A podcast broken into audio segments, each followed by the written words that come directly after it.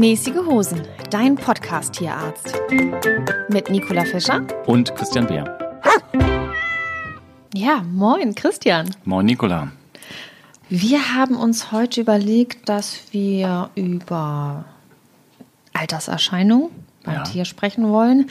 Unsere tierischen Senioren, weil die Tiere altern genauso wie wir, nur natürlich in einem viel ja, kürzeren Zeitfenster. Also innerhalb von zehn Jahren ist Hund oder Katze schon ein echter Senior, oder?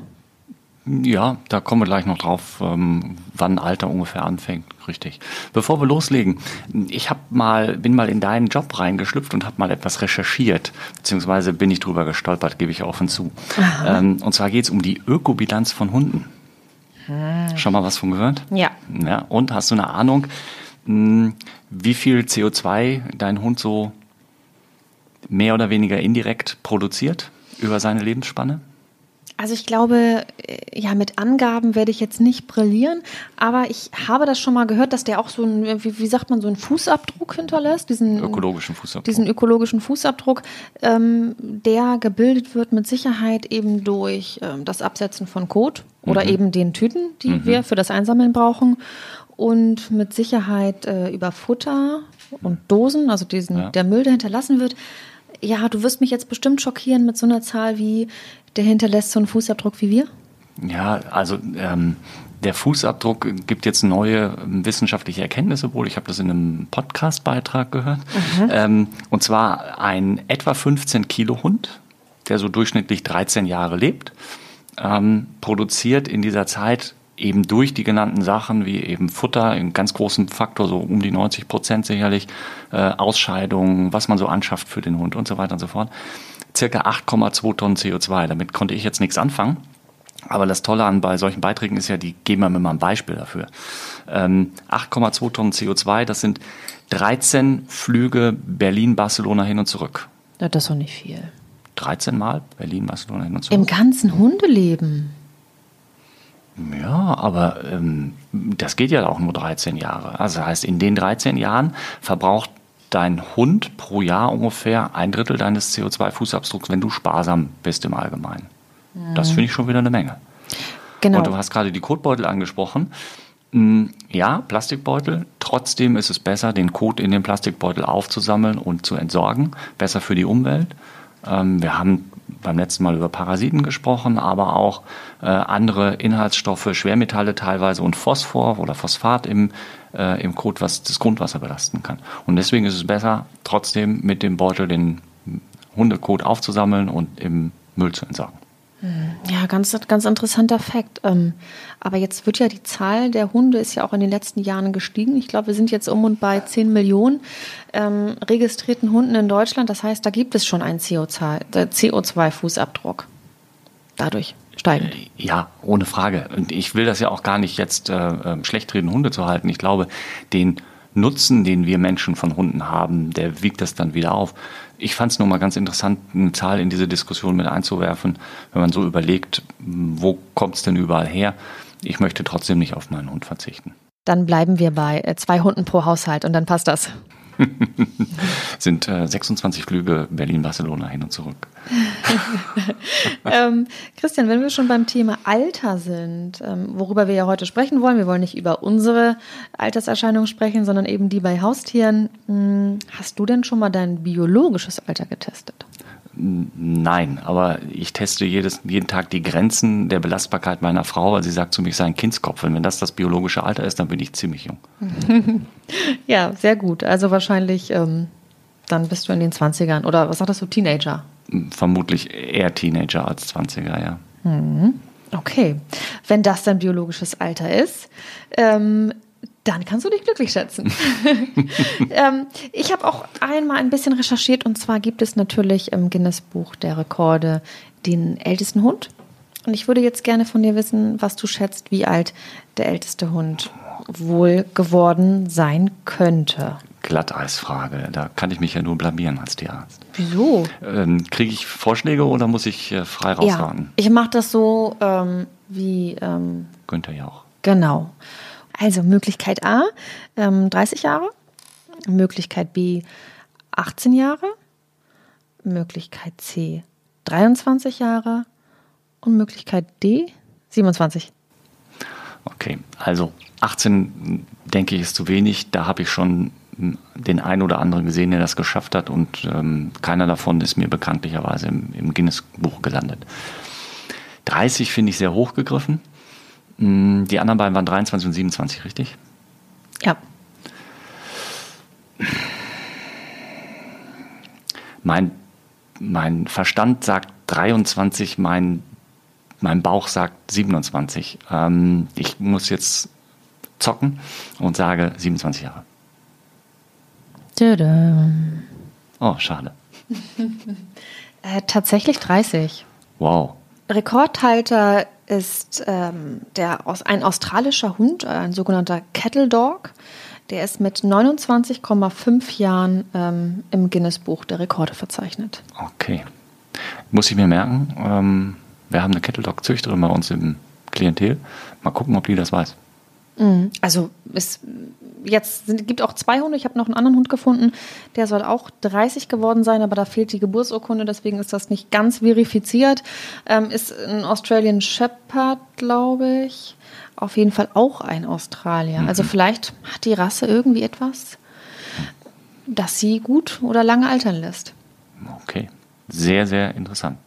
Wieder was dazugelernt. Ja, also davon würde ich natürlich träumen. Ne? 30 Jahre, stell dir vor, dein Hund begleitet, begleitet dich 30 Jahre. Ja, das ist ähm, länger als die Kinder zu Hause wohnen. Siehst Hoffentlich. ja, gut. Dann hätten wir das auch geklärt. Und ähm, ich würde sagen, wir steigen ein in, in unsere Folge. Und ich würde gerne den, den Auftakt machen. Und zwar, ähm, können Hund und Katze denn wirklich auch alle Krankheiten oder viele dieser Krankheiten bekommen, die wir auch im Alter bekommen? Ja, das ist jetzt natürlich eine sehr, sehr kurz gefasste Antwort.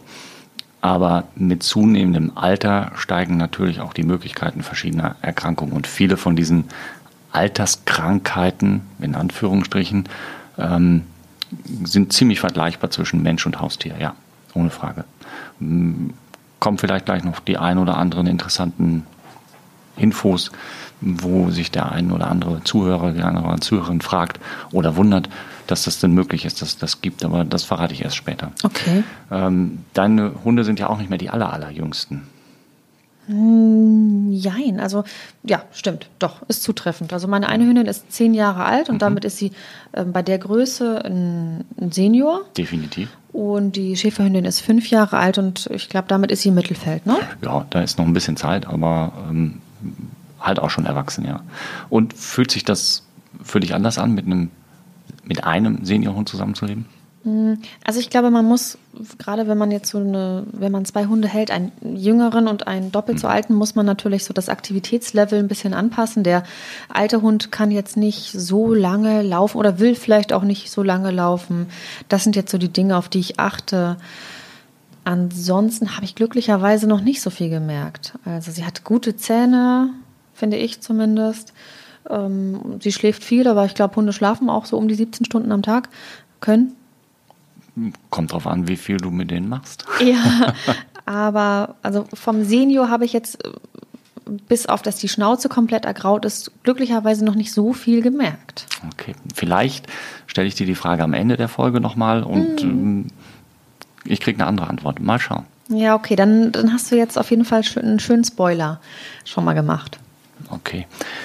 Ähm, ein Haustier, was uns viele Jahre begleitet, ändert sich ja in aller Regel nicht von heute auf morgen, was das Alter anbelangt. Sei denn, es ist jetzt irgendeine akute Erkrankung, aber wir gehen mal so vom ganz normalen Leben aus.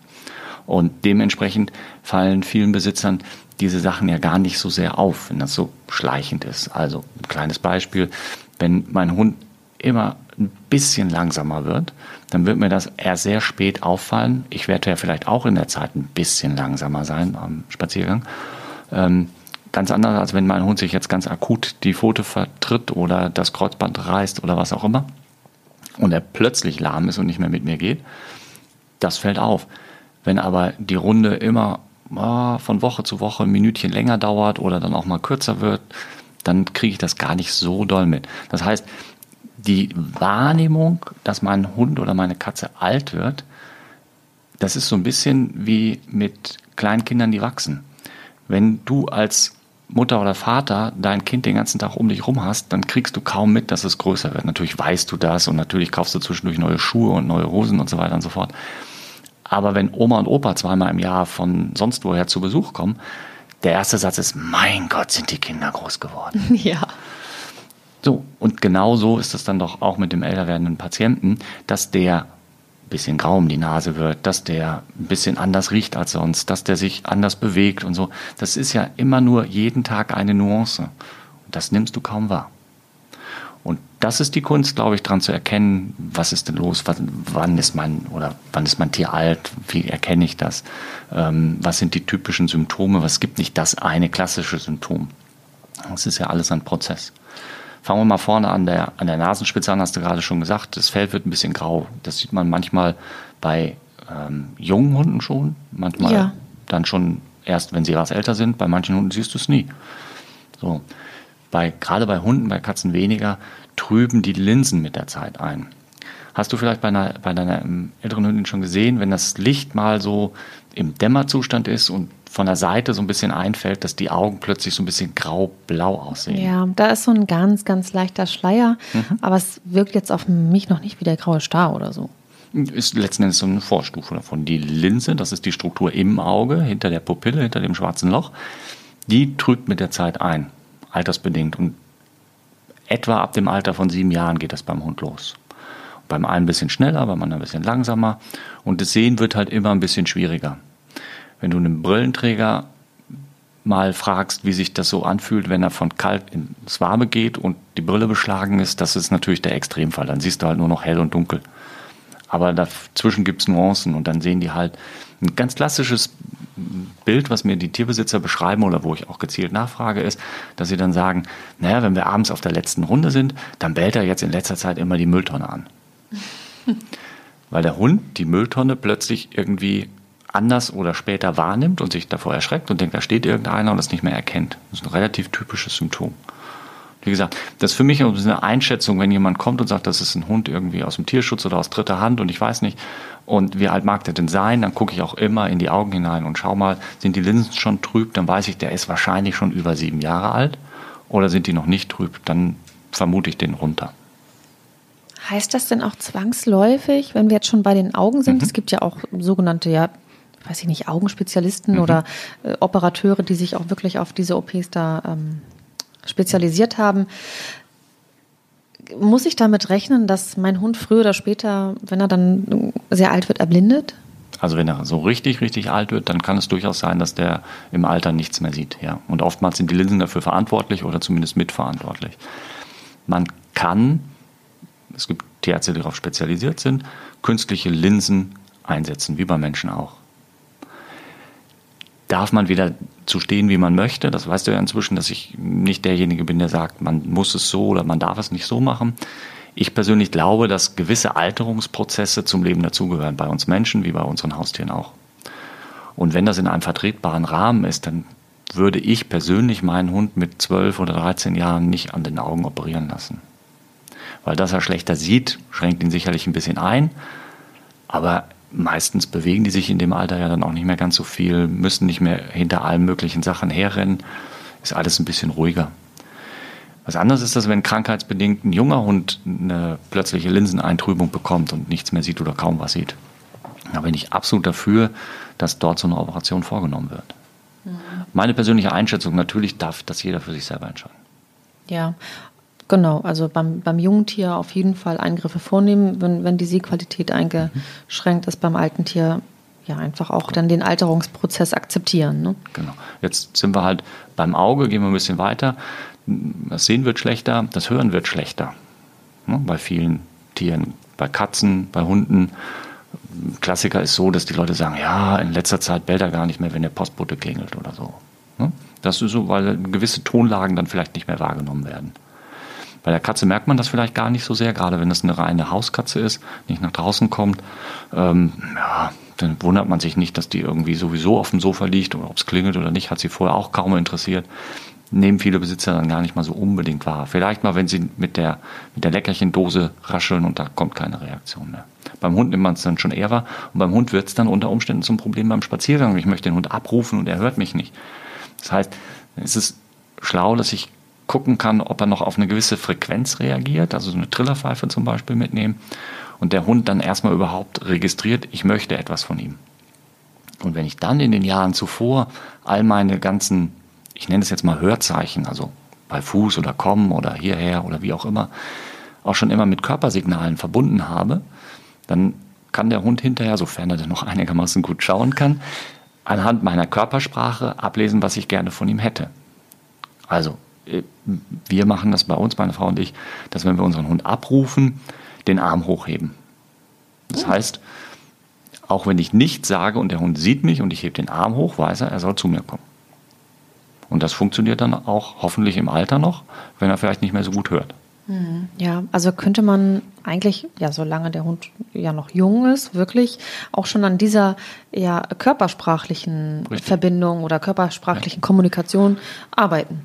Genau, und ich glaube, dass Hunde da auch sehr viel mehr aus unserer Körpersprache und Körperhaltung herauslesen können, als wir selber das vielleicht bewusst tun. Mhm. Okay, also hören lässt nach. Ähm, sehen haben wir darüber gesprochen. Der Geruchssinn lässt sicherlich auch nach und das ist häufig aber das, was noch am längsten sehr, sehr gut funktioniert. Ähm, wir sind noch im Kopfbereich. Zähne. Ganz, ganz großes Thema. Bei Katzen sogar noch ein bisschen mehr als bei Hunden. Weil der Speichel ist, glaube ich, irgendwie anders zusammengesetzt oder so, ne, bei der Katze? Ja, das hat mit mehreren Sachen zu tun. Das hat sicherlich mit der Zusammensetzung des Speichels zu tun. Das hat mit dem Fressverhalten zu tun. Hm, das hat sicherlich auch mit dem zunehmenden Alter zu tun, weil eine Hauskatze ja doch älter wird, als die Natur sich das vielleicht ursprünglich mal so überlegt hat für die Katzen. Und da haben wir eben einen ganz, ganz großen Bedarf an Zahnreinigung, Zähne ziehen unter Umständen, faule Zähne.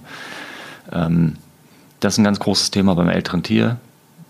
Hund wie Katze, aber wie gesagt, bei der Katze sehen wir fast nie eine alte Katze, die noch alle Zähne hat und die alle tiptop in Ordnung sind. Beim Hund kommt das schon mal vor.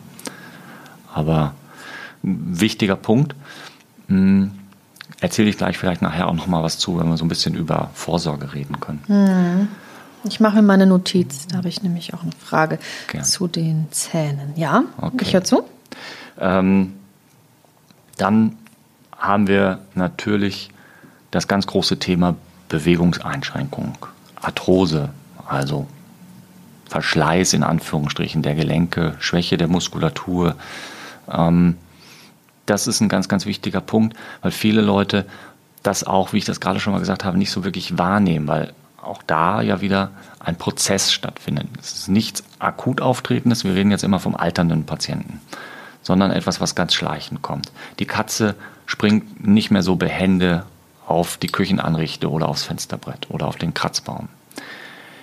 Der Hund wird ein bisschen langsamer beim Spazierengehen oder springt nicht mehr so gerne oder nicht gleich bei der ersten Aufforderung ins Auto. Die Katze verfilzt im Rückenbereich. Das Fell der Katze verfilzt im Rückenbereich. Warum tut das? Also weil sie sich nicht mehr putzen mag? Richtig, weil sie sich kann? aufgrund von Rückenschmerzen nicht mehr so gerne umdreht, so richtig sehr verbiegt und da hinten nicht mehr so doll putzt. Und dann verfilzt es mit der Zeit. Oder sie mag sich nicht anfassen lassen. Oder der Hund ist plötzlich so ein bisschen krummelig, wenn er irgendwo an einem Platz liegt und jemand ihm zu nahe kommt, was er vorher nie gemacht hat. Das wäre vielleicht auch ein Zeichen dafür, dass er irgendwo ein bisschen Schmerzen hat und kundtut, hey, fass mich mal besser jetzt nicht an, mir tut gerade alles weh. Das sind so kleine, feine Anzeichen, auf die es zu achten gilt. Und das wird halt eben durch diesen kontinuierlich schlechter werdenden Prozess nicht so ganz augenscheinlich. Ja, ganz spannender Punkt. Ähm, das Thema nicht in den Kofferraum springen wollen, das habe ich natürlich auch unlängst schon beobachtet. Aber ich dachte, das hat vielleicht auch ein bisschen was mit Faulheit zu tun. Ähm, sie legt dann die Pfoten auf die Kofferraumablage. Mhm. Und ähm, dann ja, hebe ich sie halt rein, aber ich denke mir, ja gut, ist halt bequem und finde das dann auch besser, wenn ich sie reinhebe. Aber du meinst in der Tat, könnte es damit zusammenhängen, dass es ihr einfach auch wehtut? Ich glaube schon, dass das erste Anzeichen dafür sind, dass gewisse Bewegungen nicht mehr so angenehm sind. Das muss ja jetzt nicht immer so ein starker Schmerz sein, dass er im Alltag stört. Aber der Hund nimmt es irgendwie immer so ein bisschen wahr und es gibt gewisse Bewegungsabläufe, die dann versucht werden zu vermeiden. Das heißt, du würdest deinen ja, Kunden und Patienten auch nahelegen, Mensch, wenn dein Hund in dem und dem oder ja, deine Katze oder Hund in dem und dem Alter ist, besorgt euch eine Rampe, hebt ihn rein, ähm, erleichtert ihm so ein bisschen den Bewegungs, die, die Bewegung im Alltag? Auf jeden Fall, wo das machbar ist und akzeptiert wird, gerne. Akzeptiert nicht vom Besitzer, sondern akzeptiert vom Hund. Hm, Katze ins Auto mit der Rampe brauche ich ja nicht wirklich. Nee, also, genau. Aber, aber, beim großen Hund ist es ja dann, dann so, dann, den kann ich nicht ab, ab 35, 40 Kilo wird es ja schwierig, den mal eben ins Auto zu heben. Das heißt, da wäre dann eine Rampe ganz hilfreich. Problem ist, mein voriger Hund, als die älter war, mochte die halt auch nicht mehr so gerne ins Auto springen. Aber eine Rampe hat sie nicht akzeptiert. Also dann ist sie lieber unter Schmerzen ins Auto gesprungen, als über diese Rampe zu gehen. Das hätte ich natürlich, ja, ich sage es ja immer wieder, man kann das frühzeitig trainieren. Hätte ich ja vielleicht machen können, habe ich aber nicht gemacht. Da denkst du die ersten fünf, sechs, sieben, acht, neun, zehn Jahre ja nicht drüber nach. Aber ist etwas, was man vielleicht ja, wenn man in die Hundeschule geht oder draußen sich mit seinem Hund bewegt und beschäftigt, ähm, was man ja auch üben kann mit so einer Rampe, ne?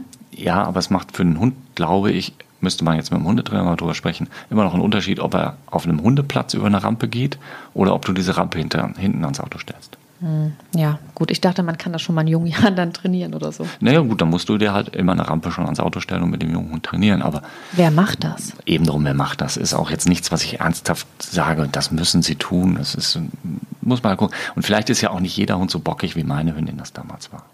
Was war das eigentlich für eine? Was das? das war eine Hoverwart-Hündin. Ah, also du magst diese Hüte. Hundgeschichten. Ja, Hoverwart ist ähm, als Hofwärter eher ja so ein Wachhund. Ähm, Ach so, hat er vom, gar nicht vom die Ursprung Funktion. und ist, ist weniger eine Hütehundrasse. Ach so, ich dachte, der Hoverwart hatte auch Hütehundfunktion. Hm, nee, eher so der Hofwächter, Hoverwart.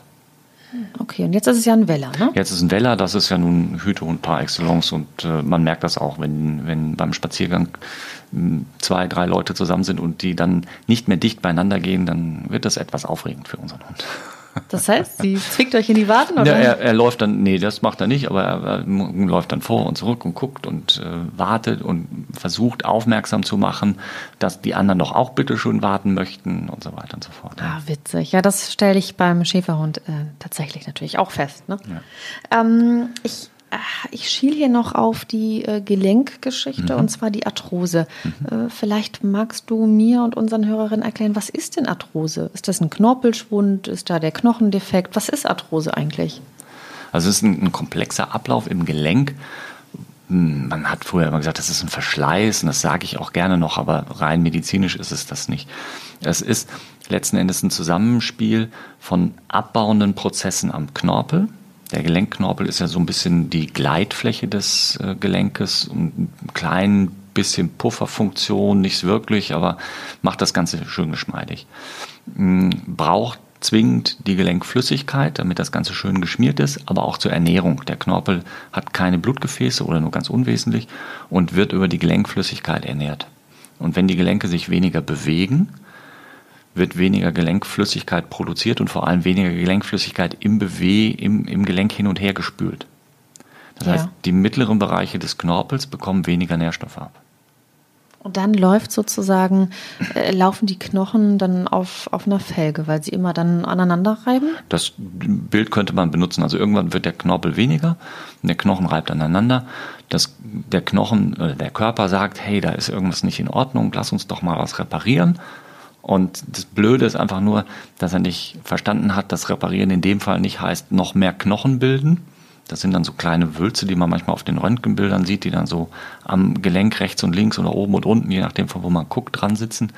Und diese Verknöcherungen dann am Gelenk mit dem gleichzeitigen Fehlen von Gelenkknorpel führen eben zu diesen schmerzhaften Zuständen. Was hältst du denn von solchen Mitteln wie ähm, Muschelextrakt? Das kann man ja zufüttern, mhm. gerade beim alten ja. Hund. Jetzt sind wir zwar schon bei der Ernährung, aber das fällt mir jetzt in dem Zusammenhang ein. Ich glaube, man kann da ganz viel machen. Die Frage ist nur nach dem wissenschaftlichen Beweis, der häufig aussteht. Ich empfehle meinen Kunden durchaus, solche Futterergänzungen in verschiedensten Formen äh, zuzugeben. Muschelextrakte, Vitamin E, äh, Omega-3-Fettsäuren, Omega-6-Fettsäuren, die ganze Bandbreite, die da so angeboten wird. Das Problem ist, wenn ich das jetzt einem Hund gebe, beziehungsweise der Besitzer gibt es natürlich dem Hund, und der Hund wird jetzt insgesamt was besser. Meist ist es ja nicht die einzige Maßnahme, die man ergreift. Wer sagt mir, dass es wegen dieser Zusatzstoffe besser geworden ist? Auf der anderen Seite, wenn der Besitzer sie gibt und dem Hund geht es nicht besser, wer sagt mir, dass es dem nicht vielleicht noch schlechter gehen würde, wenn er sie nicht bekommen hätte? Also du verstehst diese Zwickmühle. Ja? Mhm. Ich kann nicht mit wissenschaftlicher Gewissheit sagen, aus meiner Sicht, du musst es geben, weil das garantiert funktioniert. Ich würde aber immer sagen, ich würde es geben, weil im besten Fall hilft es dem Patienten, im schlechtesten Fall haben sie Geld verbrannt. Ja, also Schaden tut es mit Sicherheit nicht. Zumindest nicht, wenn man Dinge nimmt, von denen man weiß, dass der Tierarzt da nicht schief drauf guckt. Hm. Ich habe da auch eine Erfahrung mit so Einschränkungen in der Beweglichkeit. Da war wohl im Röntgenbild im Ellbogen mal was nicht so optimal und das hieß, glaube ich, auch beginnende Arthrose oder ähnliches. Hm, wir haben dann relativ schnell angefangen, den, das Aktivitätslevel runterzuschrauben. Das heißt, die Spaziergänge waren äh, kürzer, man durfte nicht mehr aus dem Kofferraum rausspringen, der Wagen ist sehr hoch.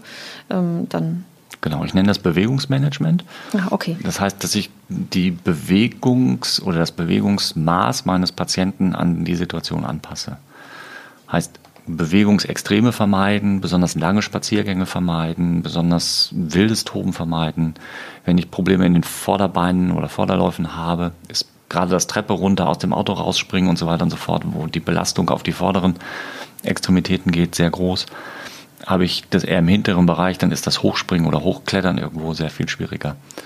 Ähm, Gewichtsreduktion teilweise. Ja. Gerade beim älteren Patienten sehr, sehr hilfreich.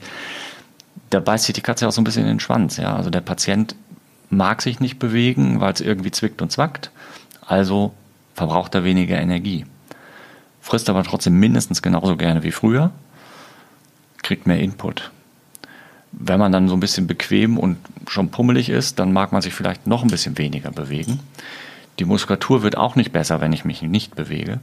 Also habe ich auch weniger Kraft, mich zu bewegen. Und dann wird das immer mehr und immer mehr und immer mehr. Und da muss ich als Besitzer natürlich eingreifen.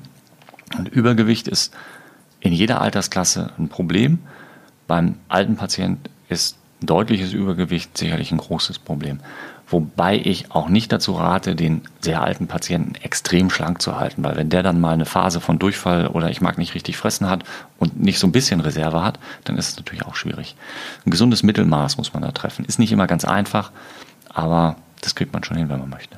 Hm, okay, also ist wirklich auch der, der Blick auf die Waage immer mal wieder, wenn man beim Tierarzt ist oder äh, zu Hause sich irgendwie mit seinem Hund auf die Waage stellen kann oder mit seiner Katze, durchaus mal äh, die Kontrolle mhm. des Gewichts. Wie oft stellst du dich mit deinem Hund auf die Waage? Gar nicht. Okay, warum nicht?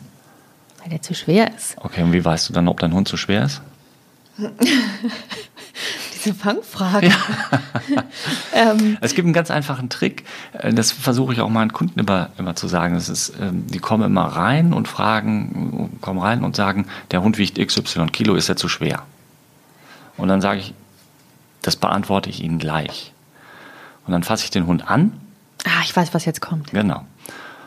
Und dann sage ich den Leuten, XY Kilo ist für Ihren Hund zu wenig, zu viel oder gut. Und wenn du weißt, was kommt, wie mache ich's? Hm, ich habe so eine, so eine, so eine, was ist das, so eine, so eine Art Puppe oder Attrappe, habe ich mal in der Tierarztpraxis gesehen.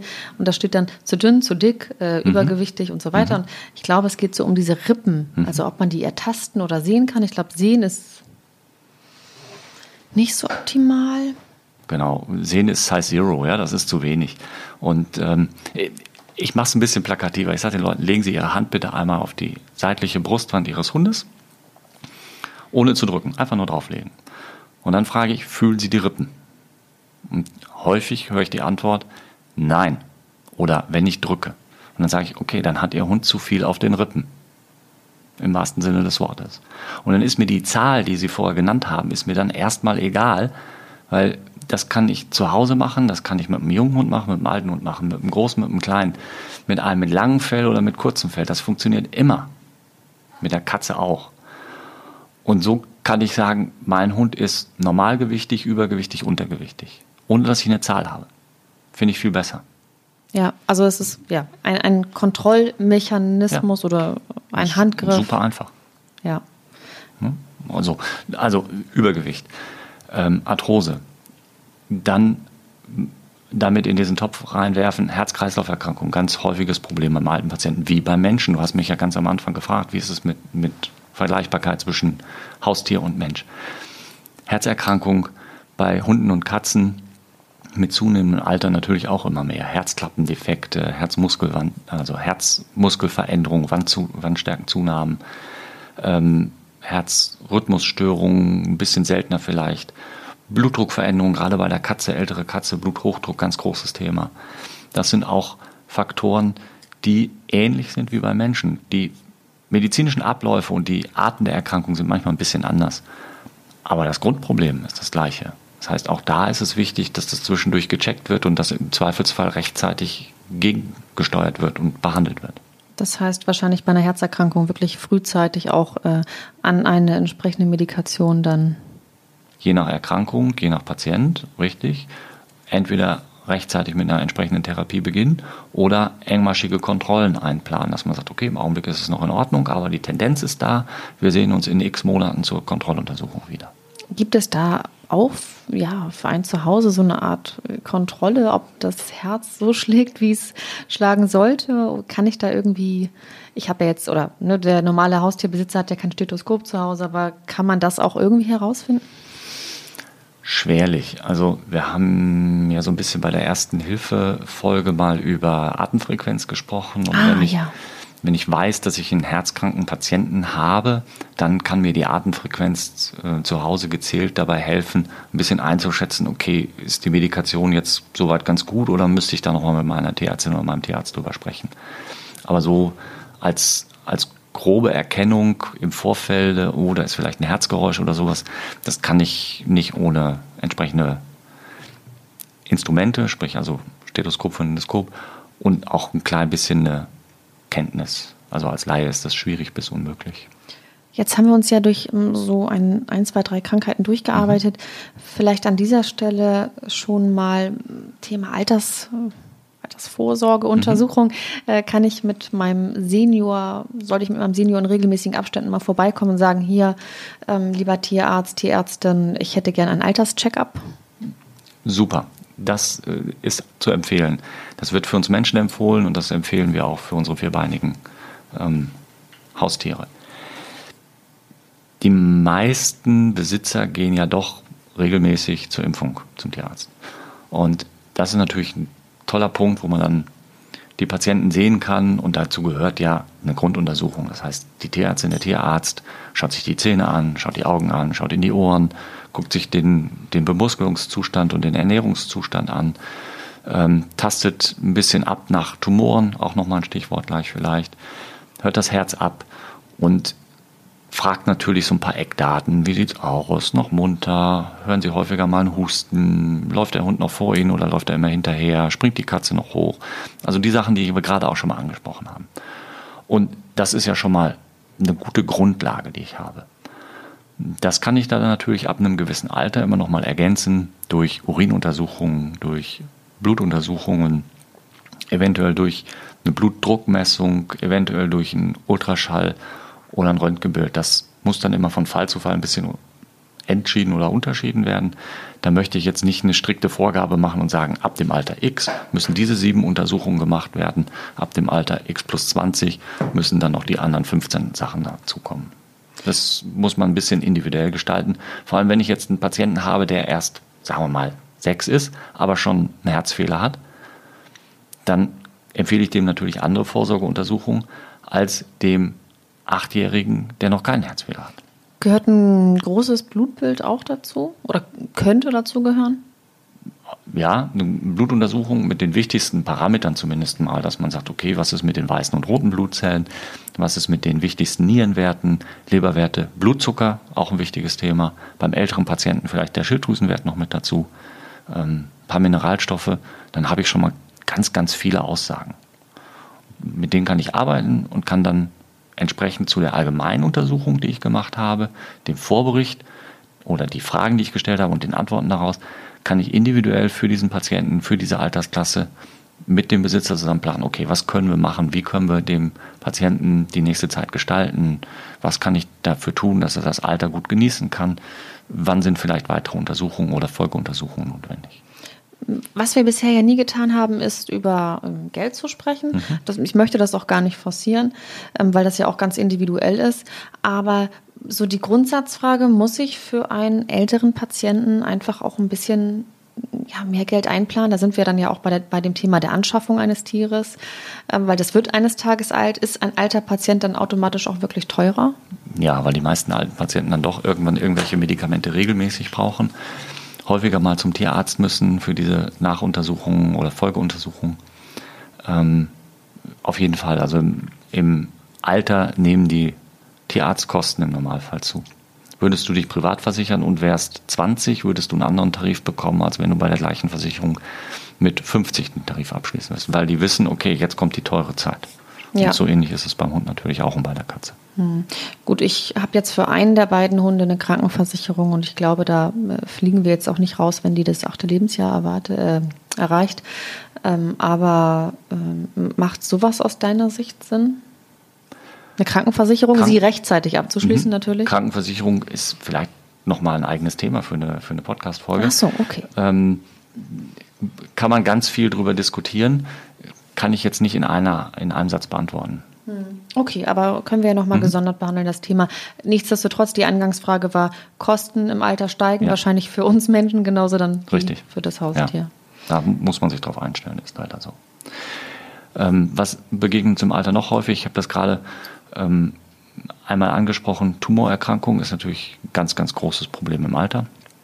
Gesäugetumore bei der Hündin, ähm, verschiedenste Hauttumortypen, ähm, gerade auch dann bei Katzen, Bindegewebstumore, Tumore im Maulbereich. Nicht jeder Tumor ist was Böses, also es gibt auch durchaus gutartige Tumore. Ich hätte da einen zum Beispiel, mhm. Entschuldigung. Ähm, manchmal kann ich ja auch mit Fachwissen brillieren. Ja. Ähm, Epolide. Mhm. Das wäre eine Schleimhautveränderung im Mund. Ist das ein Tumor? Ja, Epulide ist jetzt mal sozusagen der Überbegriff für alles, was da sein kann. Das kann eine harmlose Epule sein oder es kann eben auch eine tumoröse Veränderung sein, die nicht so harmlos ist. Ähm, ein ganz klassisches, wirklich in fast allen Fällen harmloses, tumoröses Geschehen ist ein sogenanntes Lipom, also ein Fettgeschwulst. Das hast du vielleicht auch schon mal gehört. Ja, genau. Das sieht man gerade bei kurzhaarigen Hunden, mhm. also Hunde ohne Unterwolle, schimmert das, je nachdem wie das Licht so scheint, schimmert das so im Rippenbereich manchmal durch, so eine kleine Fett. Ja, also man sieht dann diese Beule, ja. die kann überall am Körper sein und je nachdem wie groß die ist, kann man die auch sehen. Und in den meisten Fällen stören die entweder den Besitzer optisch, oder dann mal, wenn sie sehr groß sind und an einer blöden Stelle sind, zum Beispiel unter der Achsel, den Hund oder die Katze, das ist sehr selten, aber bei dem Hund mechanisch. Das wäre dann eine Indikation oder ein Grund zu sagen, okay, da sollten wir vielleicht operativ entfernen. Ansonsten ist es in den meisten Fällen ein kosmetisches Problem. Das heißt, der Tierarzt, die Tierärztin kann diese, diesen Verdachtsfettknoten erstmal punktieren, mit einer dünnen Nadel reinpieksen, unter dem Mikroskop schauen. Sind da keine Entzündungszellen, keine Tumorzellen zu finden? Kann ich mich entspannt zurücklehnen, das beobachten, zwischendurch nachkontrollieren und muss da nicht unbedingt operativ ran. Wie findet dann diese Punktion statt? Also die Punktion dieses Lipoms, mhm. ähm, ist das unter lokal? Ähm Nein, das ist eine Nadel so dünn wie bei einer Impfung. Da piekse ich da rein, habe eine leere Spritze aufgesteckt, saug mit der Spritze von diesem Gewebe was an. Das sieht man gar nicht in der Spritze, sondern es bleibt in dieser Nadel, in der Kanüle drin. Das spritze ich dann auf einen Objektträger, fixiere das, färbe das, gucke mir das unter dem Mikroskop an. Der Pieks tut nicht mehr weh als bei einer Impfung. Okay, also das ist auch Das ist am wachen Hund, an der wachen Katze, ähm, an fast allen Lokalisationen machbar, ohne irgendeine Sedation oder Lokalanästhesie. Und ist es sinnvoll, das auch wirklich dann untersuchen zu lassen oder kann man einfach auch dann als, als Besitzer sagen, ach, das ist bestimmt eh so ein Fett, Fettteil? Wie gut man das als Besitzer betrachten oder beurteilen kann, ist natürlich von Besitzer zu Besitzer unterschiedlich. Wir nehmen mal den klassischen Fall, da kommt jemand zu mir bei der Impfung und sagt, ach, und dann habe ich hier letztens beim Streicheln noch hier diese, diesen, diese Beule entdeckt. Und dann fasse ich halt dahin und so ein Lipom fühlt sich in vielen Fällen doch relativ typisch an. Das kann man ganz gut einschätzen. Und dann ertaste ich das, und sage, okay, mit 60, 70, vielleicht 80-prozentiger Sicherheit würde ich davon ausgehen, dass es ein harmloses Lipom ist. Wenn Sie möchten, dass wir die Sicherheit erhöhen auf 95 Prozent, dann pieksen wir da einmal kurz rein, gucken wir es unter dem Mikroskop an und dann machen wir eben da nochmal eine höhere Wahrscheinlichkeit drauf. Das gilt jetzt nur für diese relativ typisch sich anfühlenden Lipome. Bei allen anderen Knoten kann ich das überhaupt nicht einschätzen. Und wenn der Besitzer wissen möchte, was das ist, dann sollte man da reinpieksen. Okay, jetzt nicht unbedingt so die klassische Warze, die irgendwo da sitzt, aber alles, was so in oder unter der Haut ist und nicht ähm, ganz klar strukturiert ist, macht so ein Reinpieksen, sage ich jetzt mal ganz simpel, Sinn. Was ist mit den ja, Maul, äh, Schleimhautwucherungen, hm. ähm, wenn man seinen Hund regelmäßig ins Maul schaut und kontrolliert und man findet da eine Wucherung, ähm, wuchern lassen oder vorstellen? Weil da eben die Chance auch ist, von ganz harmlos bis ganz blöd, ähm, würde ich es immer vorstellen und im Zweifelsfall auch lieber einmal zu viel da was wegnehmen, als das zu lange lassen. Da ist das mit dem Punktieren im Maul natürlich schwierig. Das ist eine von den Stellen, wo die Tiere sich das nicht wirklich gut gefallen lassen ohne Sedation. Hm. Das heißt, einfach vielleicht auch ab und zu mal mit dem Finger vorsichtig das Zahnfleisch ähm, abtasten oder. Genau, beim Zähneputzen zum Beispiel. Ja, ich habe mir schon gedacht, dass das Thema kommt. Ich finde, das ist auch ein sehr wichtiges Thema. Ja, komm, jetzt sind wir schon beim Maul. Dann wollen wir mal über die Zahnpflege sprechen, oder? Im Alter. Im Alter, ja. Also wenn ich es bis dahin verpasst habe, regelmäßig meiner Katze oder meinem Hund die Zähne zu putzen, dann äh, macht es meist dann auch nicht mehr Sinn, noch anzufangen, weil dann ist schon so viel an Zahnstein da, da muss dann ähm, professionell eine Zahnreinigung stattfinden. Und das geht in den allermeisten Fällen nur beim Tierarzt mit einer Sedation, weil ich muss die Zähne nicht nur von außen reinigen, ja, sondern auch von innen, die Zahnzwischenräume, muss kontrollieren, ob irgendwelche Zahnveränderungen sind, die es vielleicht notwendig machen, dass ein Zahn gezogen werden muss, gerade bei der Katze. Und das geht natürlich nicht am wachen Tier. Das heißt jetzt ähm, für das Thema Zahnpflege, wenn ich das jetzt irgendwie fünf bis acht Jahre nicht gemacht habe, dann soll ich auch gar nicht mehr damit anfangen? Es ist nie zu spät, damit anzufangen. Nur du darfst natürlich nicht die gleichen Erfolge erwarten, wie wenn du das schon mit dem Welpen trainierst und machst und äh, dementsprechend auch die Zahnpflege betreibst. Aber siehst du diesen Punkt, äh, äh, erachtest du diesen Punkt als wichtig, die Zahnpflege? Zahnpflege? Ah, falscher Fuß. Ach so. nein, nein. Also medizinisch ein definitives Ja. Hundebesitzer ähm, pragmatisch orientiert, selber ein bisschen faul. Ich mache das extrem selten bei meinem Hund. Aber die mögen das ja auch nicht. Das ist eine Trainingsfrage. Ich habe das schon probiert, die finden das ganz furchtbar. Die wird auch sauer. Hm. Von Welpe an trainiert? Ja, das ist hm. zu lange her. Siehst da. du, ja. Also ich, ich glaube, die aller, allermeisten Sachen kann man trainieren auf dem Sektor. Da haben wir ja in der einen oder anderen Folge immer schon mal drüber gesprochen. Ins Maul gucken, in die Ohren gucken, Pfoten anfassen und so. Das sind alles Trainingssachen, die ich von klein auf immer wieder üben muss. Und dann kriege ich das auch hin. Wenn es nicht klappt, muss ich mich fragen, ob ich vielleicht als Mensch da was nicht ganz korrekt mache, nicht konsequent genug bin, zu unvorsichtig bin, zu vorsichtig bin, im Zweifelsfall mal auch mit einem Hundetrainer oder Hundetrainerin drüber sprechen, wie ich das trainieren kann. Aber das macht schon Sinn in vielen Belangen. Ja, ja, ich sehe es ja auch, weil jedes Tier ist auch ganz individuell und hat ja auch eine ganz andere ähm, ja, ist ganz anders, hat andere Zähne. Die einen schlechter, die anderen besser. Also es gibt ja Hunde im hohen Alter, die haben noch gute Zähne und es gibt junge Hunde, ähm, da sind die schon angelaufen. Richtig. Das hat ein bisschen mit Veranlagung zu tun. Es hat sicherlich mit der Ernährung ein bisschen was zu tun. Ähm, und eben mit der Zahnpflege. Also Katzen, die freilaufen und viele Mäuse fangen, haben oft bessere Zähne als Katzen, die keine Mäuse fangen. Aber auch das gilt nicht zu 100 Prozent für alle. Was, also abschließend vielleicht noch zu der Zahnpflege. Ist denn eine elektrische Zahnbürste oder ich glaube, es gibt so Ultra, mhm. Ultraschallzahnbürsten. Was ja. ist dir sowas schon mal zu Ohren gekommen? Ja, ist mir schon zu Ohren gekommen. Ich durfte selbst mal ein Modell ausprobieren, konnte den Erfolg nicht feststellen. Ich weiß nicht, ob es an meiner Erwartungshaltung lag. Ich habe mich aber mit einem Kunden unterhalten, der solch, genau solch ein Modell auch bei seinen Hunden ausprobiert hat und der war schwer begeistert. Hm, hat aber gesagt, dass das, ich sage jetzt mal, Werbeversprechen irgendwie 20 Sekunden draufhalten und dann kann man es mit dem Fingernagel abknipsen, dass das bei seinen Hunden auch nicht funktioniert hat, dass es schon eine Woche täglichen Putzens benötigt hat, um das dann effektiv zu behandeln, aber es hat funktioniert. Ich habe das halt dann mal bei meinen Patienten, die zum Zahnstein entfernen kamen, mit dieser Bürste ausprobiert und entweder habe ich es falsch gemacht oder hatte nicht genug Geduld. Hm, also ich habe keine eigenen positiven Erfahrungen, habe aber durchaus schon was Positives darüber gehört. Okay, weil ist, glaube ich, auch eine relativ große Investition, was ich jetzt gelesen habe. Und hm, ich glaube, das Modell, was ich da zur Probe hatte, kostet so um die 160 Euro oder ja. sowas. Ja. Das ist schon eine Menge Holz, ja. Absolut, also so teuer ist ja nicht mal die äh, Brauen oder die elektrische Zahnbürste für einen selbst. Ne? Stimmt. ähm, wir haben uns durchgearbeitet. Durch ja, ich habe. Ach so.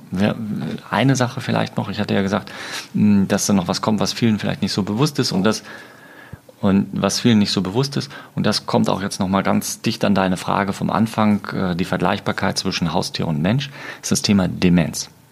Ja. Demenz bei Tieren, in unserem Fall jetzt bei Hund und Katze, ist definitiv bekannt. Ob das die gleichen Abläufe im pathologischen Sinne sind, die da stattfinden im Nervensystem, das kann ich ehrlich gesagt nicht beantworten. Spielt aber für mich auch von außen betrachtet ja keine Rolle. Was interessiert mich, dass das, ob das Ablagerung X ist oder Areal Y. Ähm, wichtig ist ja, dass mein Patient sich plötzlich anders verhält. Der Hund steht in der Ecke und weiß nicht mehr, wie er rauskommt. Die Katze miaut nachts und macht plötzlich Dinge, die sie sonst nicht gemacht hat. Ähm, der Hund vergisst, was es bedeutet, wenn ich die Leine in der Hand habe und so weiter und so fort. Das sind unterschiedlichste Darstellungen, die sich da zeigen können, wie so ein dementes Tier reagiert. Und das darf ich einfach nicht vergessen. Natürlich muss ich immer abklären, ob es dafür eine Ursache gibt. Wenn ich jetzt die Katze nehme, die nachts schreit, kann es auch sein, dass die einen Bluthochdruck hat. Hm? Dann kann ich nicht sagen, naja, die ist dement, deswegen schreit die, dann muss ich schon mal checken lassen, ob da was anderes hintersteckt. Aber wenn ich sonst keine körperliche Erkrankung finde, alles andere in Ordnung ist, dann darf ich davon ausgehen, dass das eben eine ja, Störung des Geistes in Anführungsstrichen ist. Also da sollte man wirklich ja zumindest das beobachten. Richtig, und beobachten, im Zweifelsfall die Tierärztin oder den Tierarzt mal fragen, ähm, um das checken lassen und dann eben gucken. Ganz kurz vielleicht noch zum Thema Katze. Beim Hund hatte ich ja gesagt, naja, die meisten gehen jährlich zum Tierarzt.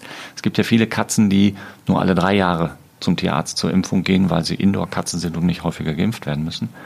Da wird es natürlich schwierig, weil drei Jahre ist ein enorm langer Zeitraum beim älteren Tier. Da sollte ich mir schon überlegen, ob ich zwischen Etappen nochmal einbaue. Wenn man eine Hauskatze hat, einfach Richtig. auch, wenn die ja. Eltern es regelmäßig vorstellen. Richtig, einfach auch sagen, okay, die nächste Impfung ist zwar erst in drei Jahren, aber meine Katze ist jetzt schon zwölf, vielleicht komme ich in einem oder anderthalb Jahren mal einfach zu einem Routinecheck. Ja, vielleicht noch mal ganz kurz zum Thema Demenz. Das hatten wir jetzt ganz kurz nur angerissen, weil das, glaube ich, auch sehr, sehr speziell ist, aber ja mhm. trotzdem wohl ein Thema ist. Mm, bei Menschen kann man nichts dagegen tun. Das ist einfach ein Prozess, der nicht aufzuhalten ist. Wie ist das beim Haustier? Ähnlich. Mir ist nicht bekannt, dass es ein wirklich wirksames Mittel gibt. Es gibt den Versuch mit durch, durch blutungsfördernden Maßnahmen das zu erreichen. Ähm, das mag beim einen besser und beim anderen schlechter funktionieren, aber es gibt kein Allheilmittel, nein. Gehirnjogging? Hm, Sudoku? Nein, aber immer mal wieder so ein paar Reize im Alltag? Äh, ist nie verkehrt, ohne Frage. Ja, auch bewegungsmäßige Einheiten. Also bewegen heißt ja nicht, dass man ähm, stundenlang rennen muss, sondern es können ja auch die Kleinigkeiten sein. Kleine Übungen auf dem Wackelbrett und so weiter und so fort. Und ähm, das ist vielleicht eine kleine Überleitung zum Stichwort Physiotherapie für gerade für Hunde, weniger für Katzen im Alter mit beginnenden Gelenkproblemen oftmals eine tolle Maßnahme, um die medikamentöse Behandlung ein bisschen rauszuzögern oder später zu beginnen, ja. Mm. Inkontinenz. Ja, auch ein Altersproblem, natürlich bekannt, besonders bei der kastrierten älteren Hündin.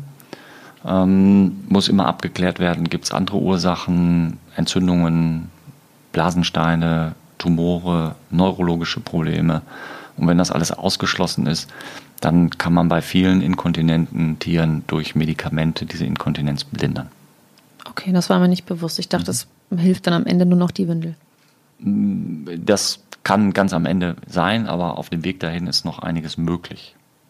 Also wenn man leichte Inkontinenzen feststellt, das Körbchen ist regelmäßig mhm. feucht mhm. oder der Hund beleckt sich äh, ja, ja. regelmäßig, dann ja. auch mal vorstellen. Auf jeden Fall checken lassen. Erstens, um auszuschließen, dass es was von den gerade genannten Sachen ist. Und zweitens, je früher, das gilt ja für alle Sachen, je früher ich irgendetwas therapiere, umso besser sind die Erfolgschancen, umso länger habe ich was davon. Mhm. Gut, ja, habe ich auch schon manchmal beobachtet. Mhm. Aber ähm, habe ich auch abklären lassen, das ist wohl, weil die Blase irgendwie birnförmig im Becken liegt. Sowas wurde mir erklärt, dass das ab und zu mal zu leichter Inkontinenz führen kann. Ja, wie gesagt, die Kastration spielt mit eine Rolle, genau. wobei man immer noch nicht so ganz 100% sicher ist, welche Mechanismen denn da überhaupt alle zusammenwirken, ähm, dass das so ist oder nicht. Es gibt auch sehr unterschiedliche Zahlen, in wie viel Prozent der Fällen das stattfinden wird. Ähm, ist ein schwieriges Thema, aber zum Glück nicht ganz so häufig, wie man das befürchtet. Ja, du hattest am Anfang gesagt, der, der, das alte Tier riecht auch anders. Ähm, natürlich, ein, Welpe hat einen ganz, mhm. ganz besonderen Geruch. Ein alter Hund riecht ähm, ja, wahrscheinlich wie ein alter Mensch oder so. Ähm, mir ist aufgefallen, mhm. dass äh, meine ältere Hündin schon etwas strenger aus dem Maul riecht oder mhm. generell. Mhm. Woran liegt das? Oder sind wir da wieder bei den faulen Zähnen? Mundgeruch kann viele Ursachen haben. Die Zähne sind sicherlich ein Grund. Entzündungen vom Zahnfleisch oder im Rachenbereich. Sodbrennen, ja, ja sowas gibt es auch, ähm, kann Mundgeruch machen. Ähm, Diabetes, also eine Zuckererkrankung, kann unter Umständen mal einen veränderten Mundgeruch machen. Nierenerkrankungen, Lebererkrankungen, also gibt es auch verschiedene Möglichkeiten. Der Geruch des Fells ändert sich häufig auch. Das Fell wird so ein bisschen fettiger, manchmal vielleicht sogar ranzigartig. Die Ohren sind vielleicht nicht mehr ganz so blütenfrisch und riechen hin und wieder mal. Da kommt so das eine oder andere zusammen. Der inkontinente Hund, der natürlich immer irgendwo so ein bisschen Urin am Fell kleben hat, das riecht ja auch mit der Zeit. Das sind so Geruchsveränderungen, die man wahrnehmen kann. Hm und wie immer wahrscheinlich darauf achten und wenn sich das mhm. ähm, ja mehrt, dann auch mal vorstellen und sagen, lieber, lieber Tierarzt, irgendwie riecht mein Hund so streng. Zum Beispiel, ja. mhm. Oder auch mal jemanden fragen, der nicht jeden Tag in der Wohnung ist, ob der einen Unterschied feststellt, weil auch da ist es wieder ja nicht schlagartig, sondern so ganz allmählich. Und ich weiß, wenn ich ein neues Auto habe, riecht das ganz anders und wenn der Hund da ein paar Mal drin gesessen hat, nehme ich das irgendwann nicht mehr wahr. Wenn ich aber lange Zeit dann nicht in dem Auto gesessen habe und mich dann wieder reinsetze, dann riecht das plötzlich nach Hund. Es hat vorher auch schon nach Hund gerochen, ich habe es nur nicht wahrgenommen. Ja, ich gestehe. Ja? So, als Beispiel. Hm? Mhm. Was mich wundert, du hast mich gar nicht gefragt, wann ist denn mein Tier alt? ja, wann ist denn mein Tier alt? Das richtet sich doch mit Sicherheit nach Rasse, Größe und Gewicht, oder?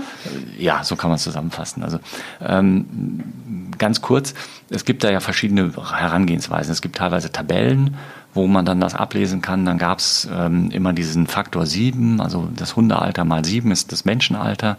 Ich habe jetzt letztens eine interessante Formel gelesen. Ähm, 16 mal der natürliche Logarithmus des Hundealters in Jahren plus 31. Das ist das biologische Alter oder das wirkliche, das menschlich vergleichbare Alter deines Hundes. Okay. Äh, cool, ne? Rechne mal. Ja, rechne mal eben. Logarithmus Naturalis, das ist sozusagen die, die Zahl, die oben steht und unten steht die Eulersche Zahl. Weiß jetzt jeder, was damit gemeint ist? Mhm. Egal, wer rechnet das aus? Also was ich damit sagen will, das ist ja alles schön und gut, aber mich interessiert doch nicht, wie alt mein Hund in Menschenjahren ist oder meine Katze. Das ist ein altes Tier, das ist ein junges Tier, das ist ein gesundes Tier, das ist ein krankes Tier. Das ist das, was mich interessiert. Und wo sind die Grenzen? Das ist auch, je nachdem, wen du fragst, was du liest, ist es ein bisschen anders. Aber wir können vielleicht ganz grob sagen, so eine Katze ist so etwa ab zehn Jahren, elf Jahren ein Senior. Senior ist ja nicht immer gleich, oh Gott, ist es jetzt vorbei und alles schlimm. Du kennst Menschen, die mit 80 noch einen Marathon laufen. So. Würdest du sagen, 80, das ist ein Senior? Logisch, ist auch ein Senior. Trotzdem läuft der Marathon und manch 30-Jähriger läuft den nicht. Also Senior sein heißt nicht gleich, jetzt ist das Leben vorbei. Also Katze irgendwie ab 10, 11, kleine Hunderassen vergleichbar, ähm, also die ganz kleinen, dann so die mittleren vielleicht so bei 7, 8 und die großen, ganz großen so bei 6 und 7 geht es dann schon los. Also eine Dogge zum Beispiel wird einfach nicht so alt wie ein Chihuahua. Ich habe dich relativ am Anfang gefragt, ähm, wie ist es denn so? Hast du den Eindruck, dass du mit einem alten Hund zusammenlebst? Jetzt haben wir uns ein bisschen über Alterssymptome bei Hund und Katze unterhalten. Hast du den Eindruck, dass du einen Unterschied merkst, mit einem älteren Hund zusammenzuleben? Ja, also natürlich, wenn ich jetzt einmal rückblickend unser Gespräch betrachte, dann habe ich festgestellt, ähm, dass da diese sogenannten Lipome, mhm. die, die habe ich festgestellt. Dann habe ich Schleimhautveränderungen im, im Maul gefunden, mhm. diese, diese ähm, Epolide, von denen ich sprach. Mhm. Ähm, sie möchte nicht mehr in den Kofferraum springen. Äh, sie riecht vielleicht ein bisschen strenger. Ja, manchmal hat sie ja. vielleicht auch so einen Schleier auf dem Auge. Kommt immer auf den Winkel des Lichts an. Äh, ja, das ja. Tier altert und man, man will das vielleicht auch einfach gar nicht wahrhaben. Genau. Ist ja auch nichts Schlimmes, dass das Tier älter wird. Ich muss mich halt nur darauf einstellen. Genau, darauf einstellen ja. und äh, einfach Vorsorge betreiben und äh, auf die Kleinigkeiten achten. Ne? genau. Ähm, wir schieben jetzt schnell noch eine Zuhörerfrage rein. Ich glaube, für mehr reicht es auch heute nicht. Es war hochspannend. Ähm, ich habe das Gefühl, wir könnten auch noch länger über das Alter reden. Speziell ins, tief ins Thema könnte man auch unendlich gehen, aber ich glaube, so als, als Überblick, als Leitfaden, als äh, Anhaltspunkt für die Tierhalterinnen und Tierhalter da draußen war das schon ganz, ganz gut. Ja, Genau, das, das empfinde ich auch so. Ich habe eine ganz spannende Frage von dem äh, Kai aus Hamburg.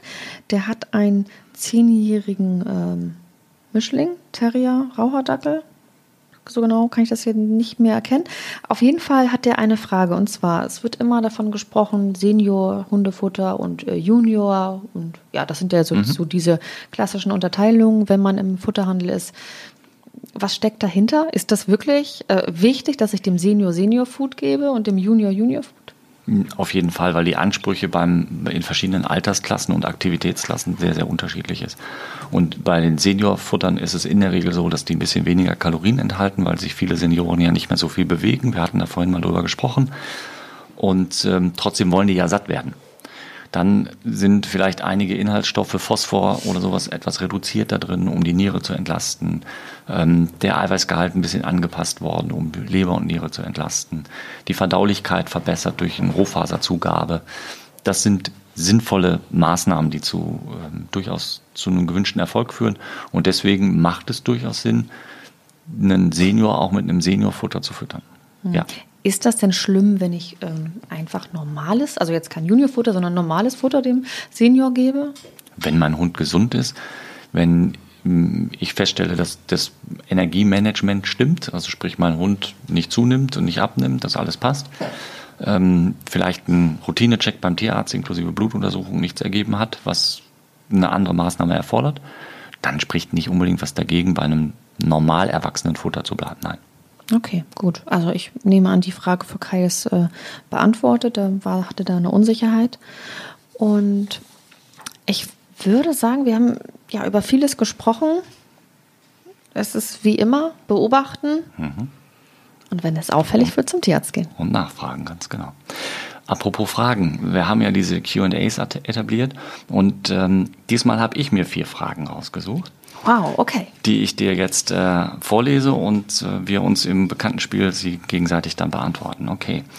Ähm, die erste Frage zugegeben habe ich geklaut von jemandem, der sie mir mal gestellt hat. Wenn du ein Bekleidungsstück wärst, was wärst du dann? Eine Jacke. Warum? Ich liebe Jacken. Okay, eine spezielle Jacke? Ähm, ja, vielleicht ein Parker. Warum Parker? vielleicht irgendwas Wasserabweisendes. Also ich finde wasserabweisende Sachen ähm, ja toll. Also Jack Wolfskin hat ja da so eine tolle Bekleidung. Das ist so, es regnet in Strömen, du bist mit dem Hund draußen und es, nix geht durch.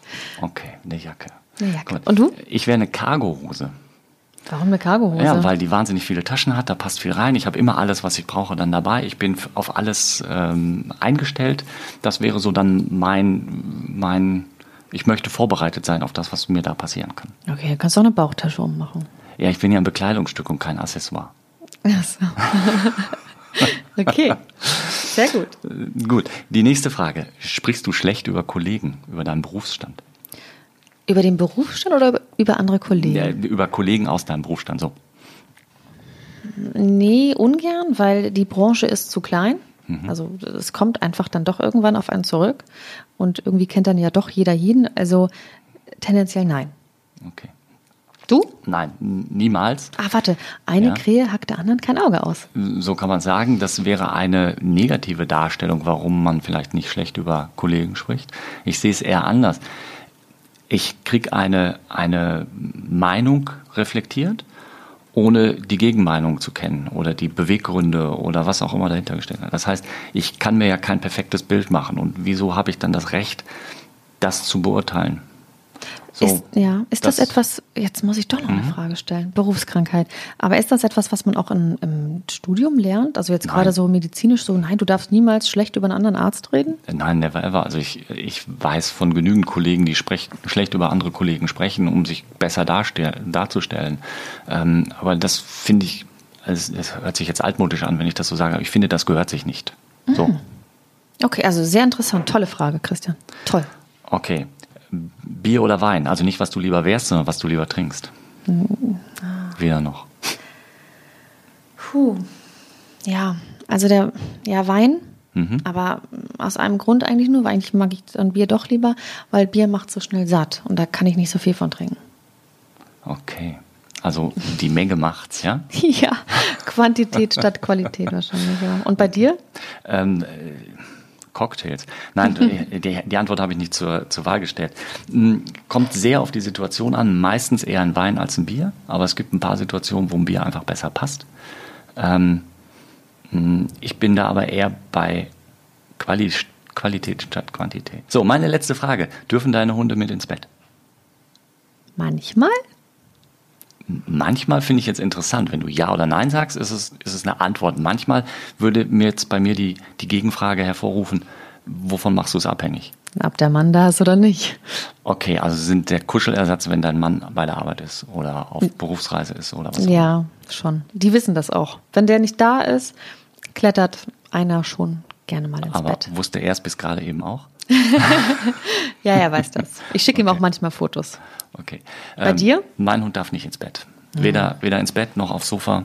Ähm, wenn mein Hund das Bedürfnis hat, mit mir zu kuscheln, komme ich gerne zu ihm auf den Fußboden und wälze mich auf den Fußboden und alles Mögliche. Aber mh, nö, ich brauche ihn nicht auf dem Sofa, ich brauche ihn nicht im Bett, das ist meins. Ja, finde ich, finde ich total in Ordnung. Kann ich, kann ich auch mitleben. Okay. Ich fand es eine sehr schöne Folge. Ich habe diesmal sehr viel geredet, oder? Kann das sein? Hm, Weiß ich nicht, was sagt die Regie? Die schläft schon. Ja. Echt? Ah, Aber das war doch ausgewogen. Also mir hat es Spaß gemacht. Ähm, wollen wir verraten, was beim nächsten Mal kommt? Oder machen wir ein Geheimnis draus? Wir können Geheimnis draus machen, weil ich glaube, wir haben noch gar nichts. Das wäre doch mal die Idee. Wir rufen auf. Was für Themen interessieren euch noch? Ja, ich habe da ja auch schon ein paar Wünsche ähm, zugeschickt bekommen. Okay, Willst du es wissen? Ich kann es ja mal zur Auswahl stellen und dann sagen wir, wir überlegen uns das. cool. Dann sag mal. Also, ich wurde gefragt, ob wir da über das Thema ähm, äh, genetisch veranlagte Krankheiten sprechen können. Uha, also ja. gene genetische vordispositionelle Krankheiten. Okay. Erbkrankheiten? Da müsste, da müsste ich mich ernsthaft vorbereiten. Äh, ich natürlich auch. Also das war jetzt so ein Wunsch, der, den ich jetzt ein, zwei Mal schon äh, genannt bekommen habe. Und das Thema, und da wei das weiß ich nicht, ob wir uns daran wagen oder nicht, ist wie eine Re Religion Ernährung. Ne? Barfen, Trocker, äh, Trockenfutter, nass. Cool. Also, ähm, ich will nicht sagen, dass mir dieses Thema sehr am Herzen liegt, aber es ist ein super spannendes, super äh, prickelndes Thema, wo es viele, viele Meinungen zu gibt. Und das finde ich ein tolles Thema. Ernährung. Ja. Also nicht, weil ich ein Ernährungsspezialist bin oder weil ich irgendeine wichtige, naja, vielleicht hätte ich doch eine Botschaft, aber ich verrate mal nicht zu viel. Okay, dann können wir uns ja darauf verständigen, dass wir uns so ein bisschen auf die, auf die Verdauung bei Hund und Katze. Die Ernährung. Ja. Verdauung ist ja mehr das, was hinten rauskommt. Wir, uns interessiert ja mehr, was wir vorne reingeben, oder? Okay, alles klar. Also, ähm, ich fand es wie immer prickelnd, toll, unterhaltsam. Die Zeit geht viel zu schnell vorbei und ich freue mich auf die nächste Folge, in der wir über Ernährung sprechen. Hervorragend. Ich freue mich auch. Schönen dann. Abend. Dir auch. Tschüss. Mäßige Hosen, dein Podcast-Tierarzt.